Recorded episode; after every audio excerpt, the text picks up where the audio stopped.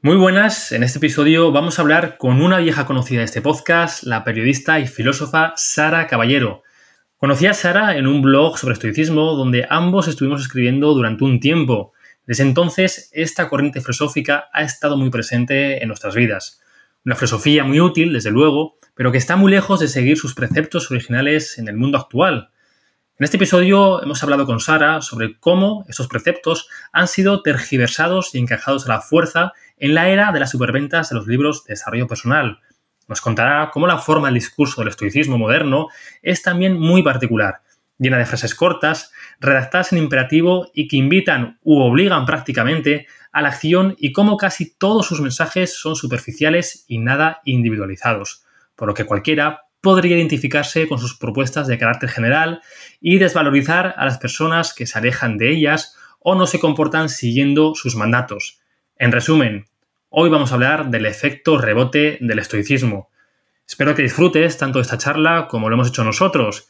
Y antes de pasar con la entrevista, te recuerdo que cada miércoles enviamos una newsletter con ideas y reflexiones para que puedas entender el mundo mejor y tomar mejores decisiones.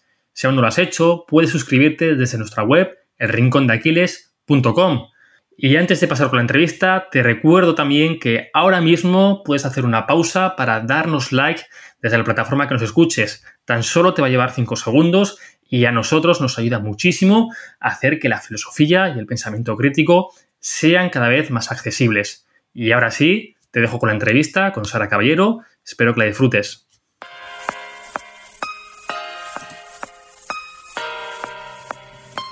Bienvenidos a El Rincón de Aquiles, el podcast para entender el mundo un poco mejor, con David Valero, Javier Aguayo y Noemí Carro. Muy buenas, Noé, Javi, ¿qué tal estáis? ¿Qué tal? ¿Cómo estamos? Pues muy bien, por aquí un día más. Un día más y hoy tenemos a una invitada muy especial, que es la segunda vez, de hecho, que se pasa por, por estos micros. ¿Qué tal estás, Sara Caballero? ¿Qué tal, chicos? Muchas gracias por la oportunidad de nuevo. Muchas gracias a ti. Teníamos muchas ganas de que te volvieses a pasar, porque bueno, te pasaste hace, hace bastante, hace quizás casi dos años, de las primeras entrevistas que grabamos en, el proyecto. Y bueno, para quien no haya escuchado esa entrevista, porque ya es antigua y no te conozca, eh, la primera pregunta, que es casi por, por obligación, ¿quién es Sara Caballero y, y a quién dedica su tiempo, o a qué dedica, mejor dicho, su tiempo actualmente? Pues soy periodista, filósofa también y creadora de contenido en redes sociales y dedico mi tiempo, pues compagino, compagino el trabajo que es en este momento comunicación corporativa con mis estudios de filosofía y también, también escribo artículos en, el Rincón de Arquiles. Bueno, y desde la última vez que te pasaste por, estos micros, ha pasado ya tiempo. Cuéntanos un poco, que, ¿cuáles han sido las ideas más potentes que has descubierto en estos últimos meses? Uf, pues la verdad que en dos años ha dado un vuelco mi vida, mi vida bastante grande. Em, pero sobre todo me he dado cuenta de, hacia dónde quiero tirar, que es el camino de, la filosofía y, la docencia. Y creo que todos tenemos que, escuchar esa vocecita que nos está gritando un poco por dentro y nos está, y nos está diciendo lo que, lo que queremos hacer y a lo que nos queremos dedicar. Creo que en estos dos años eso ha sido sobre todo lo que me he enfocado, en escucharme un poco más. Y entonces, ¿qué significa la filosofía para ti? ¿Cuál ha sido ese cambio? Pues mira, te voy a decir que la filosofía es algo de lo que no puedo escapar. Y hay una frase de, María Zambrano, que seguramente os la mencione más durante, durante este ratito, de su ensayo Filosofía y Poesía, que me gusta mucho y, y ella está explicando pues, que en un momento dado le preguntan que, por qué estudia filosofía. Y ella lo que responde es porque no puedo dejar de hacerlo. Y me encanta y me siento súper identificada con, esa, con esa respuesta.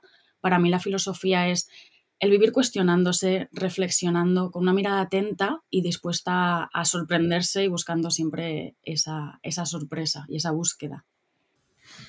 Al final yo pienso en Sara Caballero y eres filosofía, pero también mitología, ¿no? Últimamente te estoy viendo muy activa haciendo tus tours y muy volcada encima de la mitología. Y simplemente por, pura preferencia eh, cronológica, cuéntanos un poquito antes de, avanzar en este, en este campo filosófico, ¿qué te atrae tanto de la, mitología? ¿Qué, qué, extraes de ella para tu vida? Pues mira, el flechazo con la mitología, de hecho, fue antes que con la, que con la filosofía. Desde pequeña, como que me ha llamado muchísimo la atención toda la, toda la belleza que, hay en los mitos. Me, producía muchísima curiosidad y, me encantaba. En el colegio estaba obsesionada con, libros y con ver vídeos y cosas así.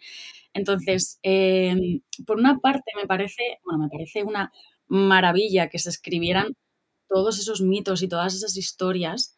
Y, y, luego más adelante, pues lo que tú dices, ¿no? De, de, los tours.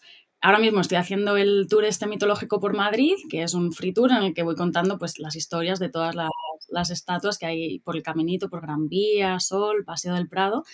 Y me parece una forma preciosa de, de, dar un paso atrás y de ver la realidad desde otro punto de vista y en el que nos podemos incluso sumergir y, creer que estamos ahí. Es como una ficción que, te atrapa. ¿De dónde surge esta idea? Es decir, tú ya estabas muy relacionado con la mitología, pero ¿cómo dices, veo que en, Madrid hay tanto por, rellenar en, este campo y, creo que perfectamente soy la persona para, dar, esta, para estos tours? ¿Cómo, ¿Cómo surge esa idea en ti? Pues mira, la verdad es que fue de, casualidad, porque vino una persona a visitarme de, Canadá y le estuve haciendo ahí como un mini tour por Madrid contándole cosas y en los paseos que estuvimos dando, pues yo le iba contando, ah, pues mira, estos cibeles y el mito es tal, tal, tal, tal, y le estuve contando muchísimas cosas y ella me dijo, oye tía, es que podrías hacer un tour. Y le dije, anda, y me dice, no, no, de verdad que, que podrías hacerlo, a mí me has contado cosas bastante interesantes de todos los sitios por los que hemos ido pasando. Y dije, bueno, pues venga, me lo, me lo voy a plantear.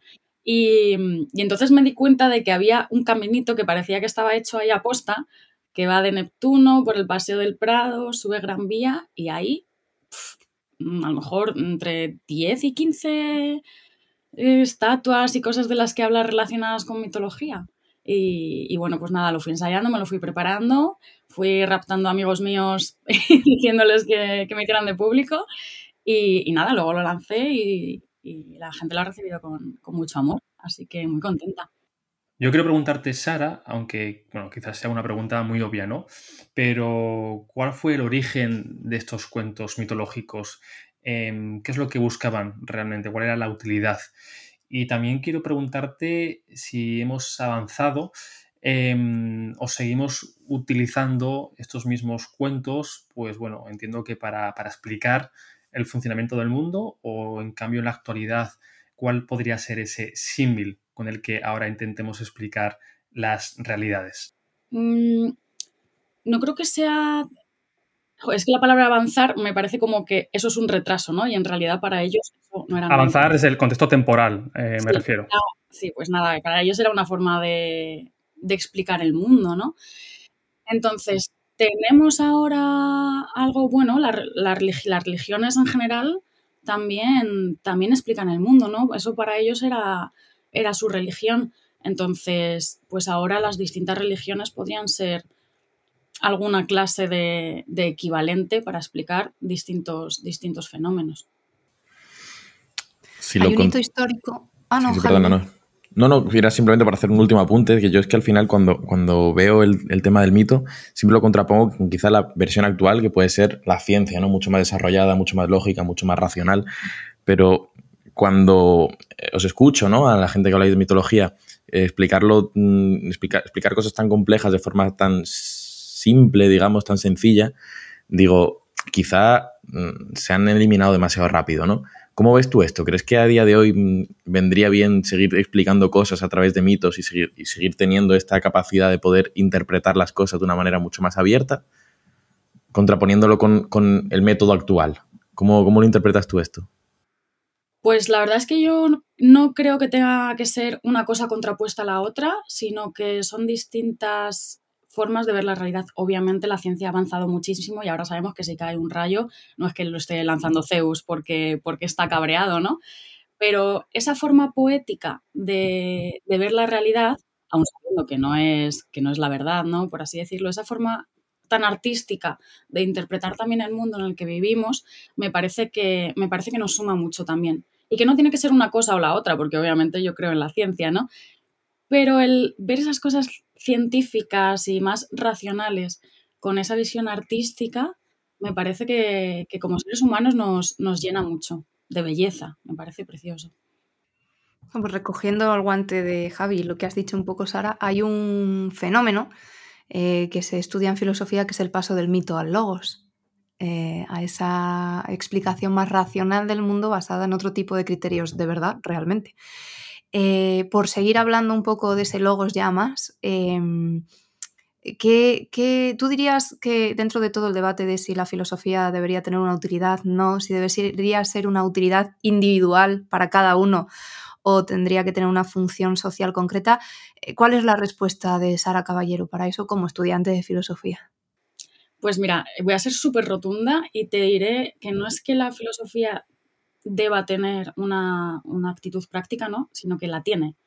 Y, esto creo que es lo que, lo que hay que mostrar, que la filosofía está muy, muy lejos de ser simplemente teórica, de ser páginas y páginas y textos escritos y, aburridísimos que no salen de ese, de ese, mismo papel, sino que la filosofía es justo lo contrario, es el día a día. Mira, voy a traer otra vez a, María Zambrano y también a, a Ortega y Gasset, que ellos hablaban mucho de del carácter histórico que tenemos los seres humanos, de que no, de que no estamos dados y de que tenemos una biografía que día a día vamos, vamos escribiendo. Y entonces en este escribirse, en este día a día, ir completando los huequitos en blanco que tenemos, si no reflexionamos, si no nos pensamos, si no nos analizamos y nos interpretamos, ¿a dónde vamos? Y aquí es donde entra la, la filosofía. Es muy importante el papel que tiene la filosofía en esta reflexión tanto de uno mismo, como tú mencionabas, ¿no? Que puede ser una reflexión sobre mí misma, también como una reflexión para, para afuera. Y en ese reflexionarse y analizarse podemos dar paso a la acción. No creo que sea algo contrapuesto el, una filosofía para mí que una filosofía para el mundo, sino que es todo. Y importantísima la, la acción, claro.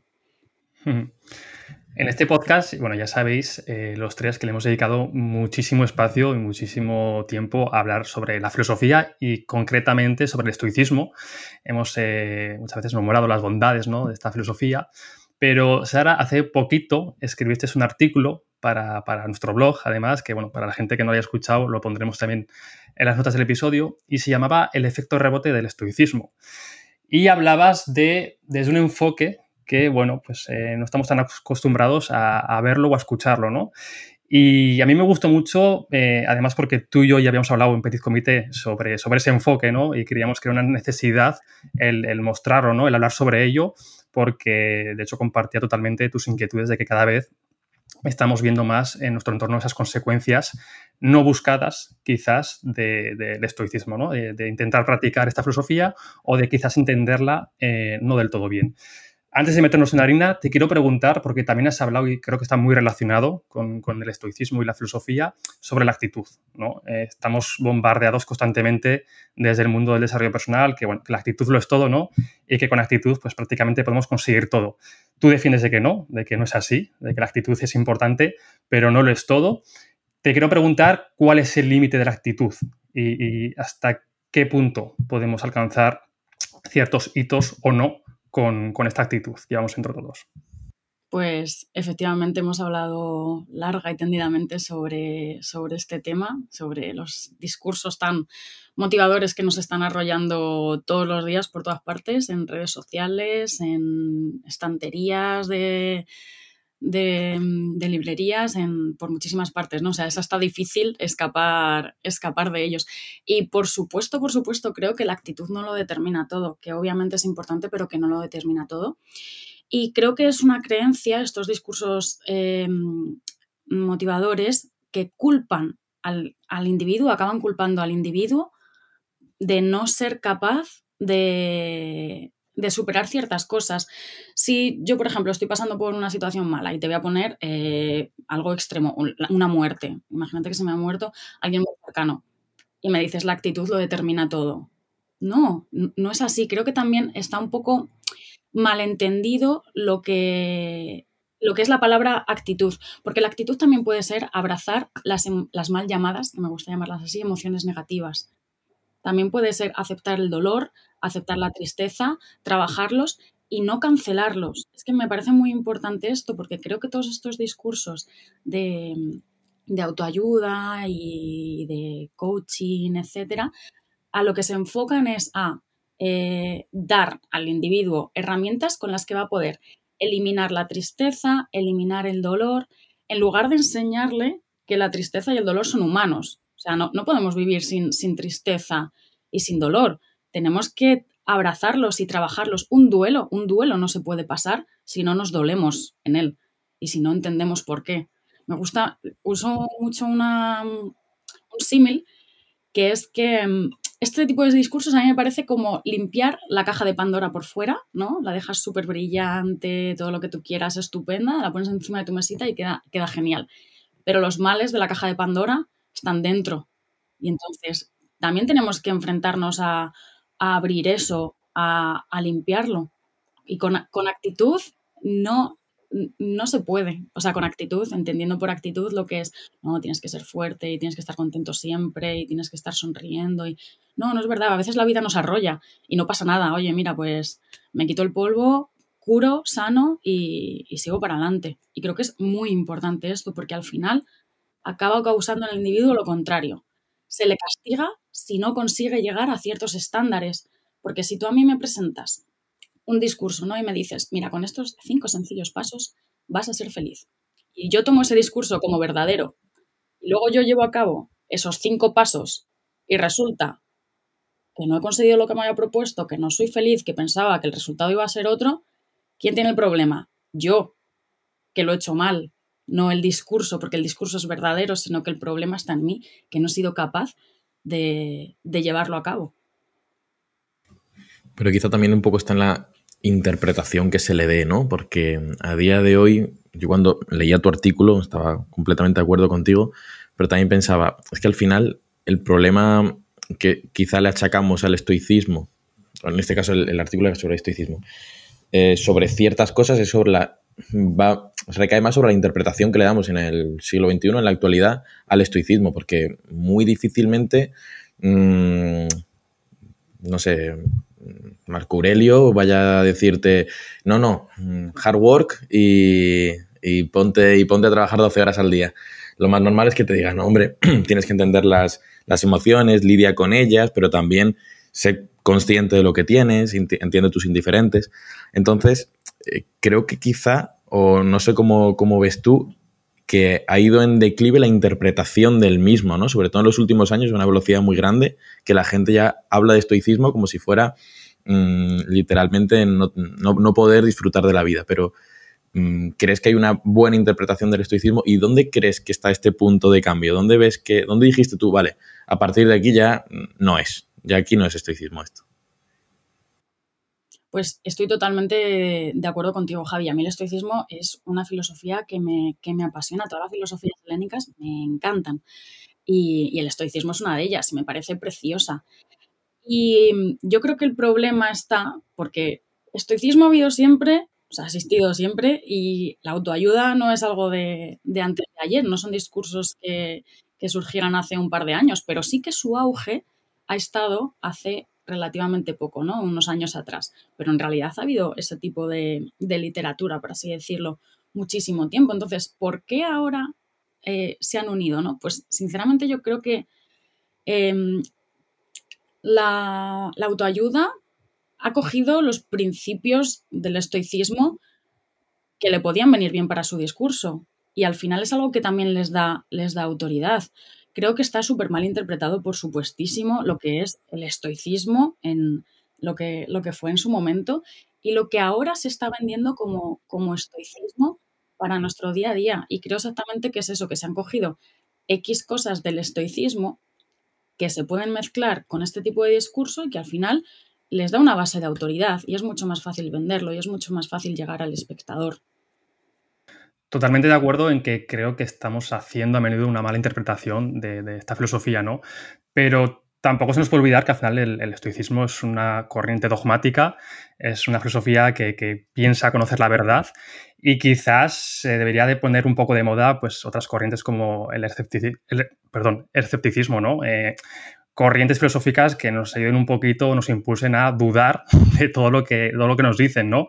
Y el estoicismo precisamente pues promulga por, por todo lo contrario, ¿no? Eh, esta es la verdad, eh, funcionamos así y, para alcanzar esa plenitud, esa ataraxia, ¿no? Pues necesitas comportarte de, esta manera.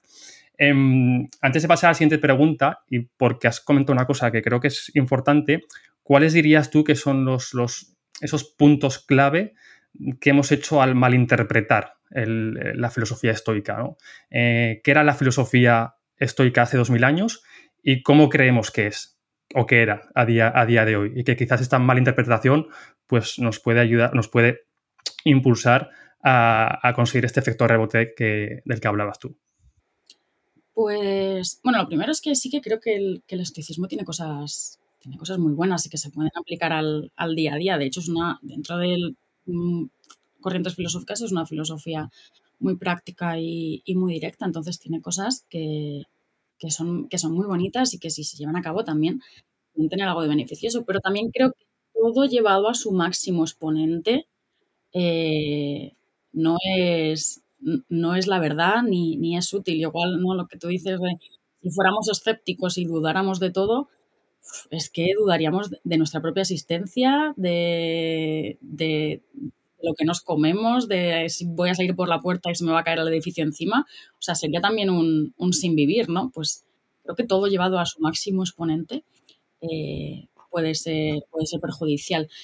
Creo también que se olvida mucho cuando accedemos a este tipo de discursos que es muy importante el contextualizarlos, el saber eh, dónde se crearon, quién fue, quién, quiénes fueron esos creadores, cuáles eran eh, las inquietudes de esos momentos y entonces el extraerlos tal cual para aplicártelos a tu día a día en otro tipo de contexto es, muy peligroso también. Ahí creo que está ese, ese efecto rebote que la gente no ve, o sea, si tú les das A, B y C, no se van a preocupar por el resto del abecedario. Vamos a contextualizar esto, de dónde salió, por qué, qué otras corrientes habían en este momento. Sino que simplemente se coge lo que puede quedar bien y, se aferran a eso. Entonces, ya no es como lo entiendo yo, quizás ya no sea solo únicamente una cuestión de malentender estas filosofías, sino que las propias filosofías per se, en este caso el estoicismo, quizás pueden también atentar con, con nuestro ser más funcional. Em, quizás ahora que han pasado dos mil años conocemos cosas que antes no conocían y, estas filosofías, incluso bien interpretadas, nos pueden estar perjudicando a nuestro día a día si queremos aplicarlas eh, tal y como las, las leemos. Yo creo que sí, lo, que te he dicho, si queremos aplicarlas al, al 100%, hombre, hay, cosas, como en todas las filosofías, que, que, tienen que ser recogidas, abrazadas y, e individualizadas que también me parece muy importante esto, lo de individualizar, porque hablando de todo este tipo de discursos, creo que em, se ofrecen respuestas generales y soluciones generales para absolutamente todos, que somos todos tan individuales, todos tenemos nuestra biografía, biografía nuestro contexto, nuestra vida, lo que hablábamos antes. Y, y este tipo de filosofías que intentan ayudar a absolutamente todo el mundo con los mismos pasos, también nos eliminan a nosotros esa individualidad que tenemos. Yo cuando te preguntaba antes, Sara, el, punto en el que había cambiado la interpretación de este tipo de filosofías, sobre todo las más prácticas, es porque yo lo considero que se encuentra en el momento en el que se empezaron a mercantilizar. Y quizá por eso eh, antes había una interpretación y a partir de ahora hay una venta y hay un contenido y es esto es así y esto es asado. Eh, no sé qué opinas tú sobre esto y cómo, ves tú la, esta nueva tendencia filosófica de la, venta, de la filosofía. Sí, sí, estoy completamente de acuerdo que, bueno, pues que ha habido superventas y se ha empezado a mercantilizar eh, todo y, creo que en esta venta de felicidad, es que es felicidad que se está, que se está vendiendo tal cual, con una, con una base filosófica, creo que pierde mucho todo lo que es la esencia de, de la filosofía, porque ya tu foco no está en el saber, sino que está en el vender el saber. Y entonces hace que el saber en sí mismo se, se tambale. Creo que es, sí, sí, por supuestísimo, uno de los, de los puntos que, ha hecho que todo esto cambie y se empiece a recibir de otra forma. Me gusta que hayamos llegado hasta aquí porque no podría discrepar más con un montón de las cosas que se han dicho en los últimos 10 minutos eh, y, me veo en la obligación de hacer una precisión a algo que ha dicho David y que creo que es que además es una premisa implícita de lo que se ha venido contando y, que merece la pena comentarlo. Y David decía algo así como que es que el estoicismo pretende tener un criterio de verdad o pretende tener una interpretación concreta del mundo y esto es la realidad, es así, etcétera, etcétera. El estoicismo como corriente helenista eh, eh, vamos, de, dentro de la filosofía helenística, em, no es eh, lo que Marco Aurelio escribió en sus meditaciones. Es un sistema de pensamiento. Y eso implica que tiene una cosmovisión concreta, es decir, una interpretación del mundo, de cuál es el lugar del hombre en el mundo, etcétera, etcétera, una física, una lógica, un, todo un sistema de conocimiento, ¿vale? Eh, puedes comprar o puedes no comprar todas las ideas que forman parte de ese sistema, pero son como los pequeños ladrillos sobre los que se van construyendo los niveles. Y cuando se llega a la ética estoica en toda su visión histórica, que no es la misma la del estoicismo de Grecia que la del estoicismo de Roma, ¿vale? Eh, todas esas ideas están ahí, subyaciendo. Y me parece injusto, y, no me puedo creer que sea yo la que lo está diciendo, que soy una de las personas que más ha predicado contra el estoicismo flower power actual, ¿vale? Pero en justicia, eh, para entender el estoicismo hay que entender todo ese contexto del que hablaba Sara, ¿no? Pero también incluso el, el devenir histórico de la propia corriente. Y me parece fundamental, porque no tiene nada que ver el estoicismo eh, de Grecia con el estoicismo de Roma, como no tiene nada que ver con la interpretación en su versión fast food eh, que tenemos ahora, ¿no? Entonces, creo que eso tiene su, o sea, es, jolín, es, de justicia también eh, sacarlo a colación y, destacarlo. Y luego me ha gustado un montón que digas que te gustan todas o muchas de las corrientes helenistas, porque me gustaría saber cuáles otras también rescatas, ¿sabes? Que, en, todo tu stack de creencias o de tu forma de entender el mundo y de vivir en, el mundo ahora mismo, eh, ¿qué ideas dirías que son las que más te marcan y por qué las rescatas, por qué las coges de según qué corrientes? Hmm. Em, bueno, lo primero no es que, eh, o sea, cuando digo que, me gusta, no es que yo, yo llego un día y digo, no, es que yo soy hedonista y me aferro a estas ideas, sino que de verdad el, valor del simple saber de otras corrientes me parece de admirar, aunque yo no me aferre, no me aferre a ellas. O sea, puedo a lo mejor estar en el polo opuesto, pero decir, jo, es que me la verdad es que me parece una pasada, ¿no? Que se haya pensado esto o que se haya visto de esta, de esta forma. Y jo, en corrientes helenísticas, pues me parece que el estoicismo ha eclipsado otras, otras que, que también son, son muy bonitas, como por ejemplo el hedonismo. Eh, el epicureísmo de los hedonistas está también muy castigada. Yo, por ejemplo, me encanta Epicuro y, él hablaba muchísimo de, la ética del placer, de, del placer y, del dolor, que tenemos que hacer siempre un balance entre una cosa y otra para elegir eh, los caminos que vamos a tomar. Se ha castigado mucho, por ejemplo, el hedonismo porque se ha malentendido, porque hay dos corrientes hedonistas, que son la de Epicuro, por ejemplo, y, la de los cirenaicos, de Aristipo de Cirene. Y es esta corriente, la de los, los cirenaicos, que hablaban, por ejemplo, de que lo único que importa en la vida es el placer y todas mis decisiones y todas mis acciones las voy a llevar a cabo eh, simplemente porque me van a resultar placenteras y da igual las consecuencias que eso traiga. Pero, por ejemplo, Epicuro decía que eso no es así, ¿no? Que hay que hacer eh, este balance que te decía. El cálculo hedónico, ¿no? Lo llamaba. Efectivamente, sí. Entre el placer y el dolor y luego a partir de ahí em, avanzar. Hablaban de otras cosas también, tenían muchas cosas en común también con los con los estoicos. Luego otras corrientes, por ejemplo, ha dicho David antes los, los ay, ¿a quién has mencionado David? Los escépticos. Los escépticos, Jope, pues ese dudar también, ¿no? Que se aleja, hablan de cosas distintas al final, pues ese escepticismo, ese dudar, el eh, dudar casi de, absolutamente todo, también me parece, me parece muy bonito. ¿Hasta qué punto dirías que el hecho de que el hedonismo haya evolucionado como ha evolucionado y que el que nos quede es más el del cirenaico, eh, se corresponde con la falta de eh, corpus que tenemos de Epicuro. Me explico. Del estoicismo, incluso en todos sus momentos, tenemos muchos, eh, muchos restos. O sea, tenemos fuentes primarias incluso y fuentes secundarias que lo referencian, pero de Epicuro apenas eh, guardamos restos. Por ejemplo, se desconoce totalmente su teoría de la justicia. No sabemos qué decía Epicuro, que era justo, que era injusto, ¿no? Y a lo mejor la idea de justicia es una core para definirse a uno mismo y entender cuál es su posicionamiento en el mundo. Entonces, tú dirías que porque es, algo que a mí me da mucha pena, el, no tener eso, porque creo que también es una corriente potentísima. ¿Tú dirías que, a lo mejor esta victoria mm, de, la corriente cirenaica puede venir de eso? ¿O que incluso también ha sido una cuestión más de casi de serendipia, porque, jolín, el estoicismo se ha reinventado, se ha reinventado en el cristianismo, se ha reinventado en la época moderna, en cronológicamente, no, no, en la actualidad, sino en la edad moderna. Eh, ¿Por qué dirías tú que ha ocurrido esto? Pues bueno, lo primero, no, creo que, el hedonismo cirenaico haya vencido, sino que cuando hablamos de hedonismo, simplemente se nos viene a la cabeza lo extremo. Entonces ahí es muy necesario hacer una, una división y decir, oye, que no era esto, ¿sabes? Que había dos corrientes y, y bueno, pues aquí está la diferencia. También hay que, que hacer saber a la gente que, no es así y que, y que, no es una lucha.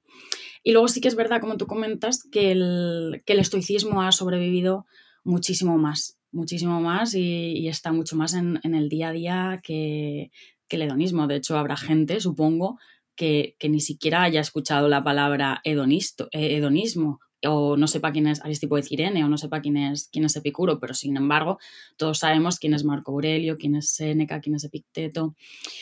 Nos, ha llegado muchísimo, nos han llegado muchísimos más documentos al final de, esa época. De Epicuro, por ejemplo, están las cartas a Meneceo, pero de Marco Aurelio tenemos las meditaciones, que son inmensas. De Séneca tenemos también muchísimo repertorio. Nos ha llegado muchísimo más, entonces y ha tenido también mucho más recorrido. O sea, eh, todo lo que fue en Roma también y, en Grecia creo que ha tenido pues una importancia eh, más, mm, más histórica y, más grande y al final hemos absorbido, hemos absorbido mucho más eso.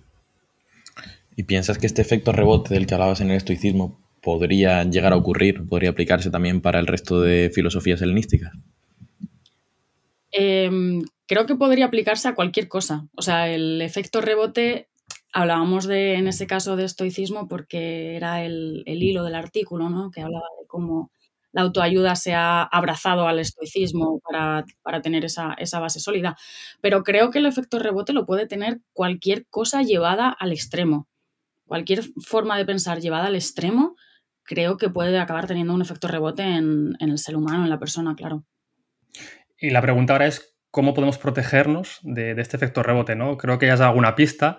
Eh, Noé te preguntaba por, por, ese stack de filosofías, ¿no? Creo que pues, una buena herramienta ¿no? es dejarse permear pues, por muchas filosofías, ¿no? Y poder pues, construir nuestro arsenal que quizás pues, eh, fomente ese carácter más escéptico, ¿no? Y que nos haga dudar pues, un poquito más de, todo lo que vemos y que tú comentabas al principio del podcast, estamos constantemente bombardeados por, por la mejora continua, ¿no? La mejora del individuo.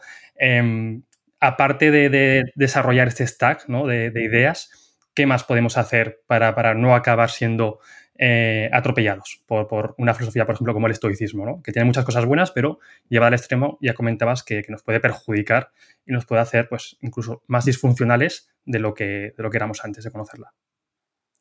Em, pues mira, en este punto eh, creo que siempre tenemos que estar dispuestos a dudar a dudar y, también estar dispuestos a aprender. Hay que abrazar la ignorancia y el solo sé que no sé nada de, Sócrates me parece, me parece algo maravilloso en este punto porque cuanto más sabemos, más nos damos cuenta de lo ignorantes que somos. Entonces, cuanto más estemos dispuestos a aprender de cosas distintas, a seguir avanzando, todas esas cosas que vayamos sumando por el camino nos van a ayudar en nuestra reflexión, en nuestro vernos, en, ese mirar, en esa extrañeza de la que, de la que hablábamos de la que hablábamos al principio. Creo que es un camino que no tiene fin, el saber. O sea, nos vamos a morir y, y, no habremos alcanzado el cupo de cosas que tenemos que saber. Entonces, el arraigarse simplemente a una forma de saber, me parece que estás eliminando no solo una parte de ti, del ser humano, sino una parte de, de la historia y de la filosofía y del conocimiento en general. Creo que hay que estar dispuesto siempre a, aprender más, a tener una mirada crítica, a preguntarse y, aunque esas preguntas molesten a veces, pues, pues hay que hacerlas y hay que tenerlas en cuenta. Jo, esto que estabas comentando, a mí no, puedo evitar eh, hilarlo con algo de lo que hablamos al principio, que, que es el papel que tiene la religión a la hora de ordenar el mundo, de darnos valores, de tener, eh, eh, de, generar cohesión social, ¿no? Y cómo ahora, en una época de secularización tan potente, hay todo este resurgir de eh, religiones New Age, por ejemplo, que si la Wicca, que si no sé qué y tal, y un poco también en, el, en la condición humana que está el identificarte en los grupos, ¿no? Y, reconocerte entre tus iguales, etcétera, también pasa con esto y con la manifestación pública de los valores que yo sigo. Yo creo que ocurre especialmente eh, con el estoicismo, sobre todo, pues, bueno, porque se pone de moda ahora también y porque encaja muy mucho con todo el discurso de superación que hay en el mundo del fitness, por ejemplo, ¿no? O en el mundo de la salud, o en una parte concreta de ese mundo. Y en realidad a mí lo que me lleva a, pensar es cómo todo este stack de creencias que estamos desarrollando, que hemos abrazado, que abrazamos ¿no? en, todo esto, va eh, en contra de algunas de las investigaciones científicas más recientes, como por ejemplo pues lo que comentabas de la utilidad que tienen las emociones.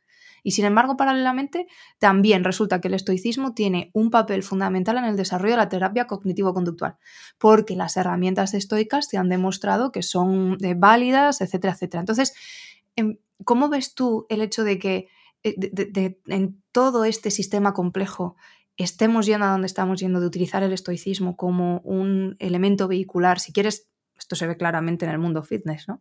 Pero, eh, ¿cuál, ¿cuál puede ser la salida?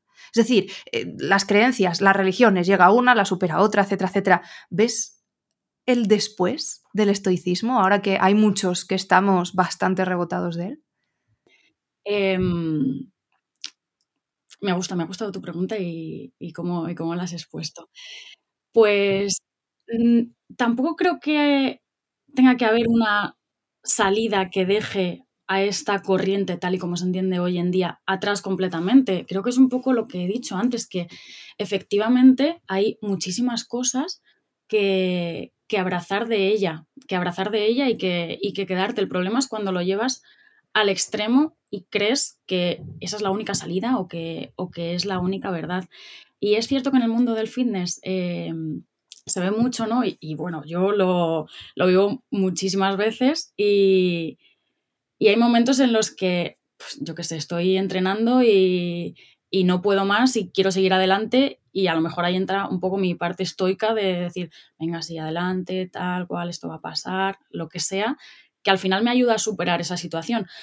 Hay, o lo que tú decías, que también es aplicable a, la terapia cognitivo-conductual, creo que hay herramientas de, este tipo de filosofía que son aplicables a nuestro día a día y que son y, y que tienen que estar y, tienen un beneficio.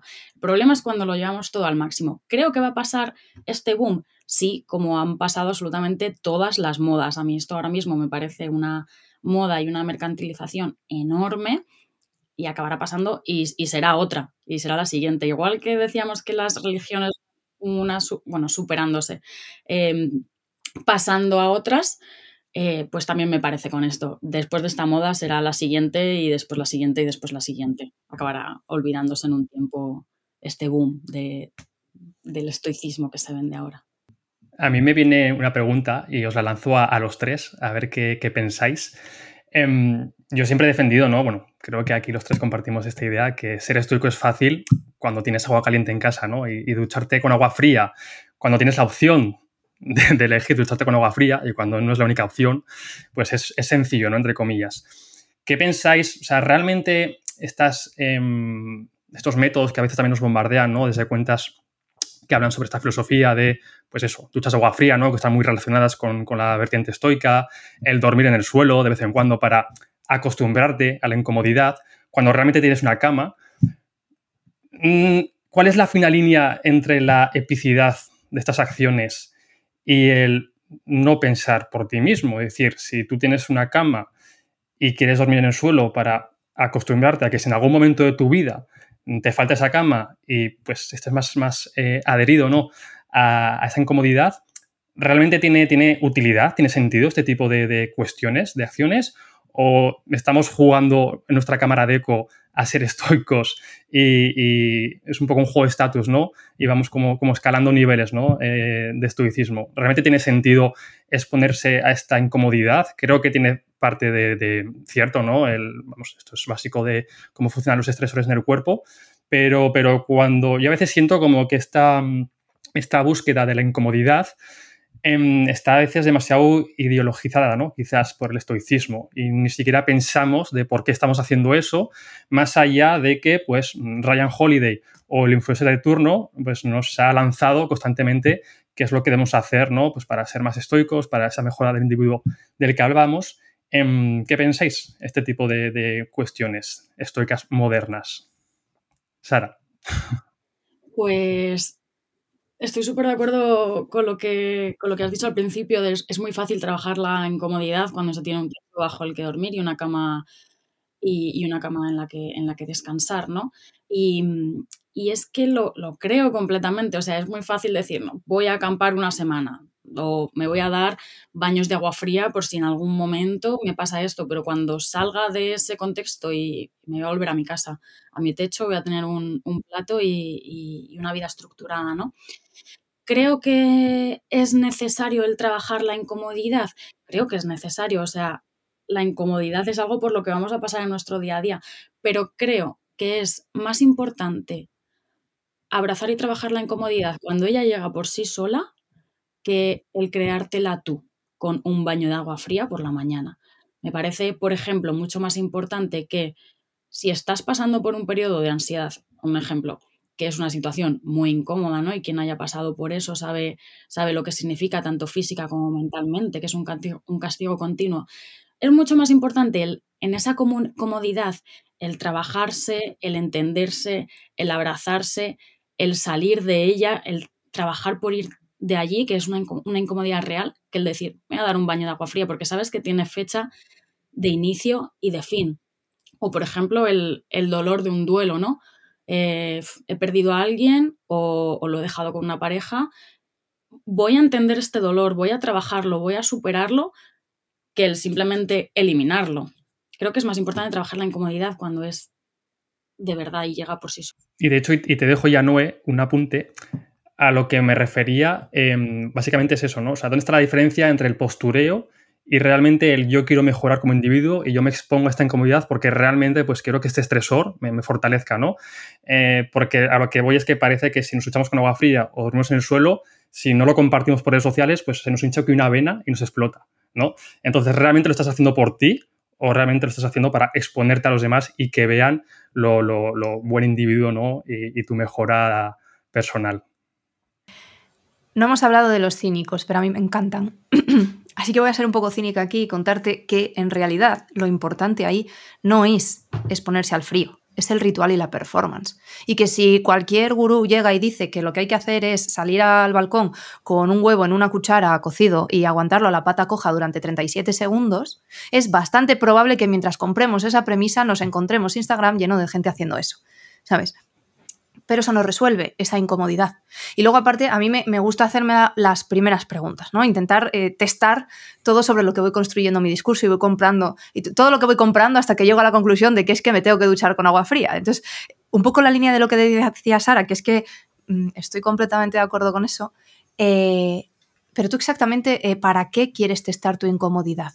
O sea, porque consideras que es una persona que no, no lleva bien la incomodidad en su día a día eh, y de qué manera, o sea, es la manera más eficiente y es la manera más eh, amable contigo exponerte a la incomodidad durmiendo en un jergón o en realidad eh, permitiéndote sentir y permitiéndote hacerte las preguntas adecuadas y dolorosas cuando tienes que tomar una potente decisión. ¿Por qué estamos utilizando la incomodidad física y no la incomodidad emocional?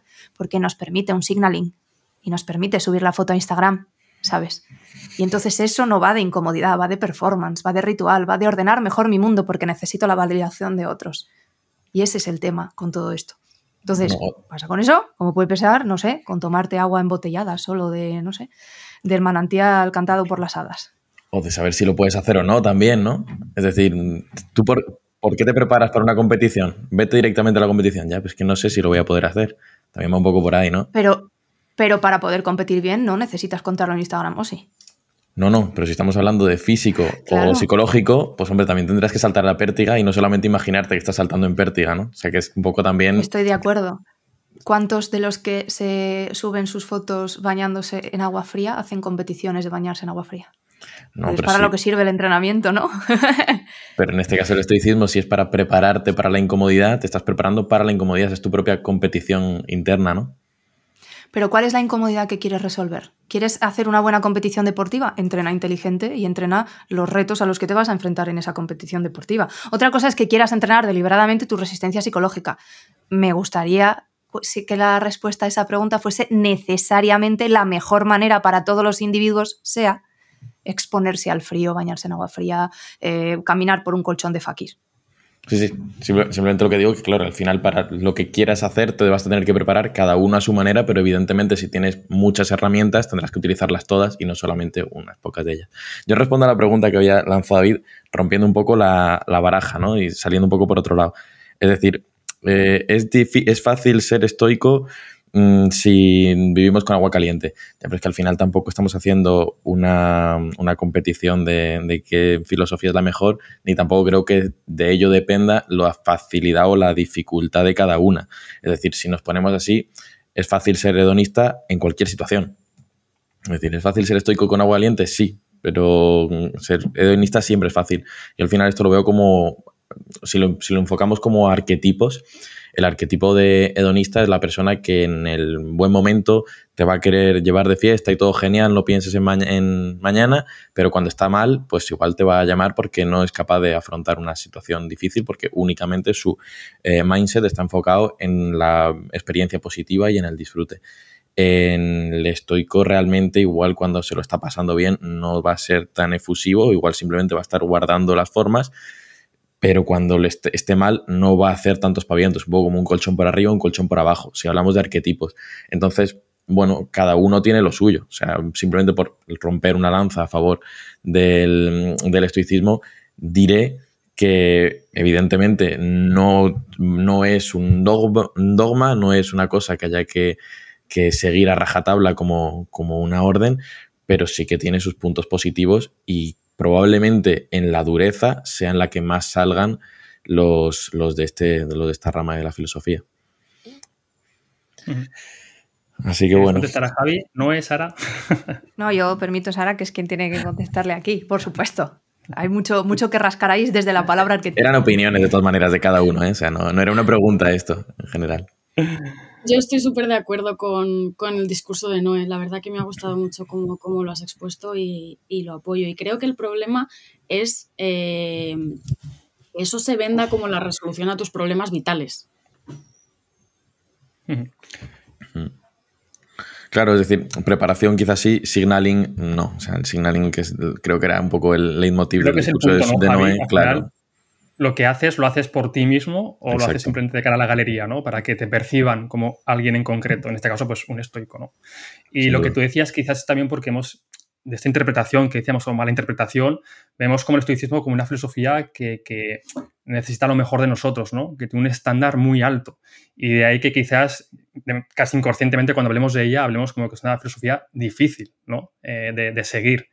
Eh, al final el estoico, lo decía Seneca, es un ideal, ¿no? El, estoico, eh, por, nuestro propio funcionamiento, ¿no? Como estamos programados biológicamente, eh, somos incapaces de, alcanzar ese ideal, pero sí que nos marca como una brújula, una dirección para, pues, alcanzar ese, individuo ideal del que habla esta filosofía y quizás la percibamos pues como que es más complicada que otras filosofías por eso, ¿no? Pues porque requiere, requiere esfuerzo, disciplina, que quizás otras eh, no, lo requieren tanto. Y por hacer un wrap-up, ¿no? Por, resumir un poco de todas las ideas que hemos estado compartiendo aquí, a mí lo que me gustaría dejar patente es que siempre y cuando haya eh, una necesidad de compartirlo y de contarlo con otros, con tus iguales, de colgarlo en Instagram, la publicidad es un componente esencial de esa práctica. Me da lo mismo que sea por su utilidad, porque eh, si lo subo durante 10 días, el 11 me va a costar menos salir ahí, exponerme en el frío o no, mm, ¿sabes? O puedo inspirar a otros lo que tú quieras. Al final lo que se está buscando, el instinto primario que se quiere satisfacer es el reconocimiento social y es el estatus, ¿vale? Y nada que objetar con eso porque nos mueve a todos, pero, hay, creo que es de justicia también tenerlo en cuenta, ¿no? Y, y luego un poco por lo que decía Javi, eh, el problema de los arquetipos que ha establecido y creo que además eso nos puede abrir una buena, nueva vía para que Sara vuelva y nos cuente también más cositas de eso, que, me ha dado la sensación de que le gusta mucho el tema del hedonismo. Es que eh, el arquetipo que ha mostrado Javi es un arquetipo de un hedonista en lo que se entiende hoy por hedonista, pero no lo que se entendía en Grecia por hedonismo, ¿vale? Hay toda una jerarquía y toda una teoría del placer que, nos podría permitir y mm, obtener herramientas bastante útiles para en nuestro día a día tomar decisiones, que al final es de lo que se, de lo que se busca aquí, ¿no? O, sea, es de lo que se pretende que el estoicismo permita.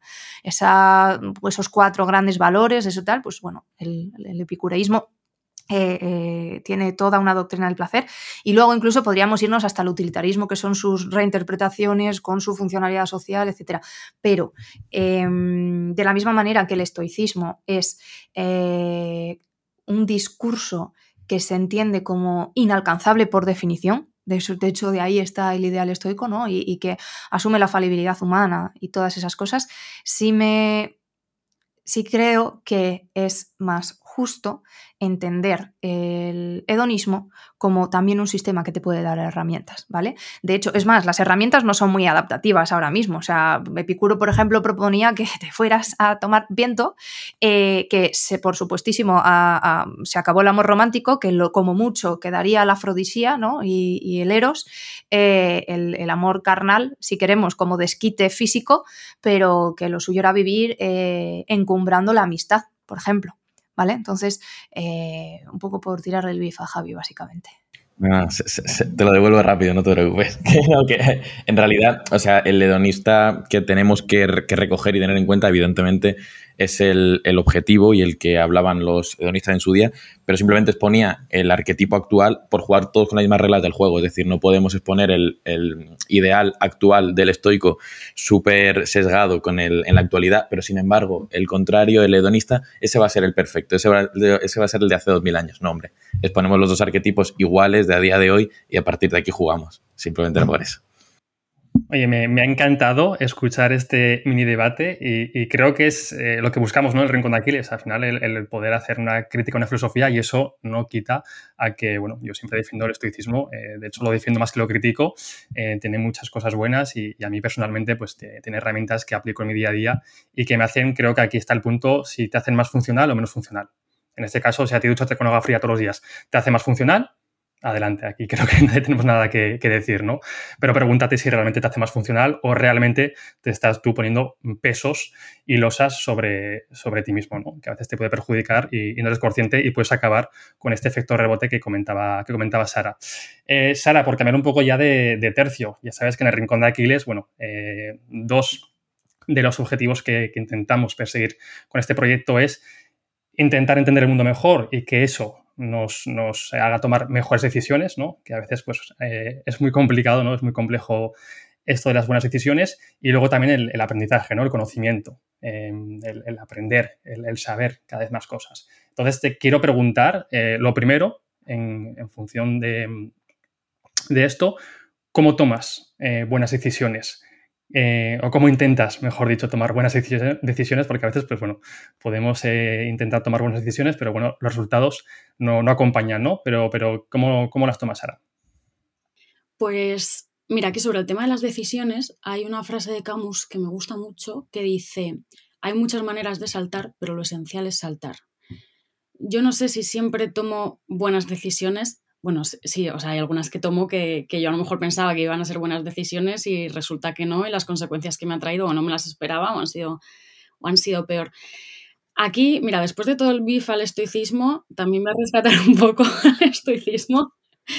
Intento centrarme mucho también en lo que está en mi mano y lo que, y lo que no está en mi mano. Intento hacer una, un análisis de hasta dónde pueden llegar mis acciones qué herramientas tengo para, trabajar, para trabajar en ello y en base a esa reflexión y ese análisis de mí misma, también de las cosas que he ido pasando, ¿no? Que todos con la práctica vamos aprendiendo.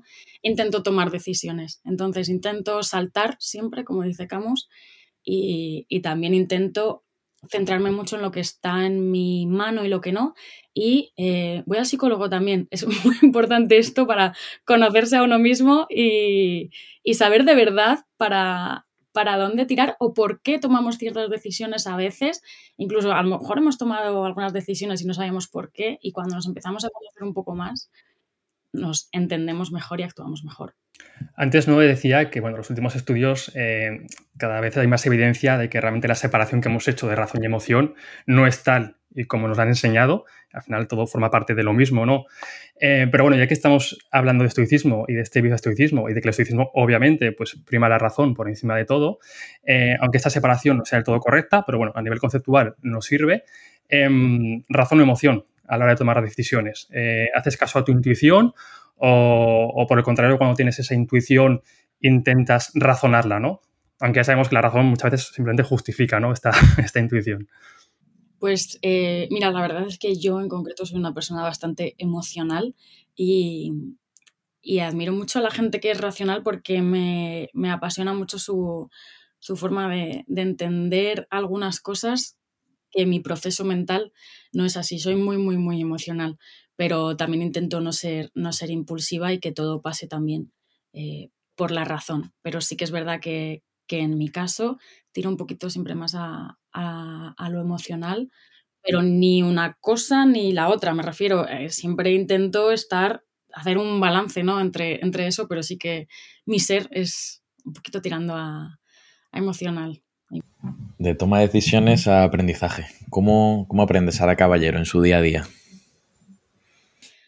Pues intento aprender mucho de los demás, siempre. Intento aprender mucho de los demás y también de las cosas que, yo he pasado. Y siempre me gusta tener una mirada atenta y estar dispuesta a, sorprenderme, a admitir mi ignorancia y, y a abrazar la de los demás. O sea, lo que hablábamos antes, ¿no? El magnífico es solo sé que no sé nada.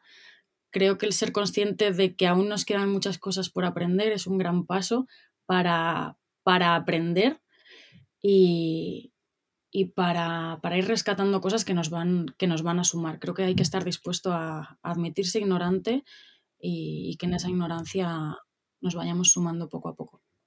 Y para terminar, ¿qué tres libros nos recomendarías? Tres libros. Tres libros que me han atravesado el corazón. El banquete de Platón, mm, maravilla, me parece. Creo que fue una de las razones por las que ya no puedo escapar de, la filosofía me parece algo bellísimo y que uno no se espera encontrar cuando empieza a leer a Platón. Eh, además, el tema es el amor y, a mí me apasiona. Así que uno, el banquete de Platón, sin duda.